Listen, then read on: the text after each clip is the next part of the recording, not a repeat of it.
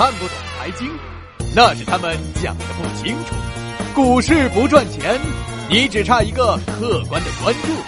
齐俊杰看财经，我们懂财经。齐俊杰看财经，我们懂财经。最近，这广州、武汉、长沙又出来了多个地王，其中呢，广州白云新城宅地竞争是尤为激烈。龙湖首开联合体以三十二点二三亿元配建三万零一百五十平方米保障房，竞得了该地块，并刷新了广州的单价地王，折合楼面价是四万五千四百六十九元每平米。而周边的一手盘售价也才四万元每平米，这个新地王的楼面价就四点五万元了。换句话说，他要盖完了，至少得卖八万元才有的赚。也就是说，开发商唯一的预期就是未来三年后房价再翻一番。这可能啊，就是现在这个时代最恶毒的诅咒。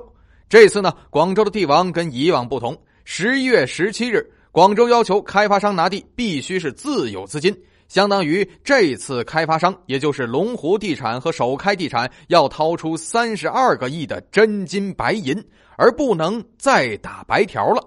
相当于这次开发商要自己拿筹码上桌呢，去跟所有的老百姓对赌。如果他们赌赢了，老百姓替高房价、高地价买单；如果他们赌输了，那就破产了事儿呗。那么我们来看一下，开发商真的是看好后市吗？是真的觉得未来几年房地产依旧向好吗？显然不是这样啊！过去十几年，房地产开发投资增速基本上是每年都有百分之二十，到了二零一五年则变成了负值，而今年呢，随着楼市的诈尸还阳，房地产投资增速前十个月同比增长也只有百分之六。换句话说。即使在去年超低基数的情况下，今年的房地产投资数据仍然很平淡。大家呀只顾卖房，而根本无心造房，这就足以说明大家其实对于后期的市场并不是特别的看好。而之所以所有的房地产开发商都会说看好后市，后市大涨，无非呢就是跟你去超市问这个西瓜甜不甜，他必然告诉你甜呐，这是一个道理。那么，既然对后市谨慎了，为什么又要玩命拿地呢？甚至拿地王呢？因为必须要做出义无反顾的表情包，否则这资金链马上就会断呐。早就有呢，拿地找死，不拿地等死的说法。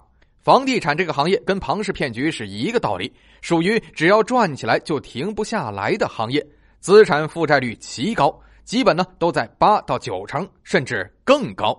一年赚的钱基本上能还上利息就不错了，行业利润率呢也不高，想赚钱全得靠金融杠杆，也就是多借钱。但是这经济是有周期的，利率呢也是不稳定的，而经济越差，利率就越高啊，因为利率里面要加上明确的风险补偿，所以现阶段房地产融资是越来越难了。一行三会频频出手，非上市房企不能发债，也就叫停了银行理财已经信托给房地产输血的通道。所以呢，现在大家都在疯狂的找钱呢，而现实情况明显就是僧多粥少。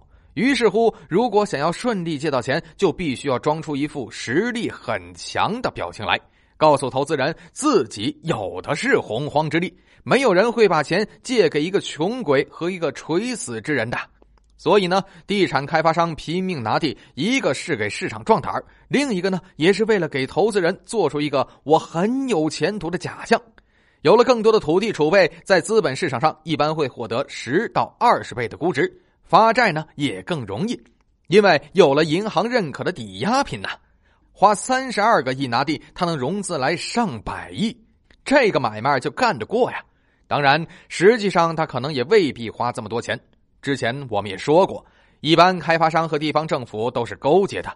开发商帮地方炒高地价，从而推升房价，让地方上金融抵押物充分足值；而地方政府呢，往往会把土地出让金的一部分退给开发商，最多呀能够退掉一半左右。所以这基本上就是一出双簧啊，主要是演给不明真相的吃瓜群众看的。但是这一切都是建立在借新还旧的基础上，也是建立在有源源不断的接盘侠的基础上。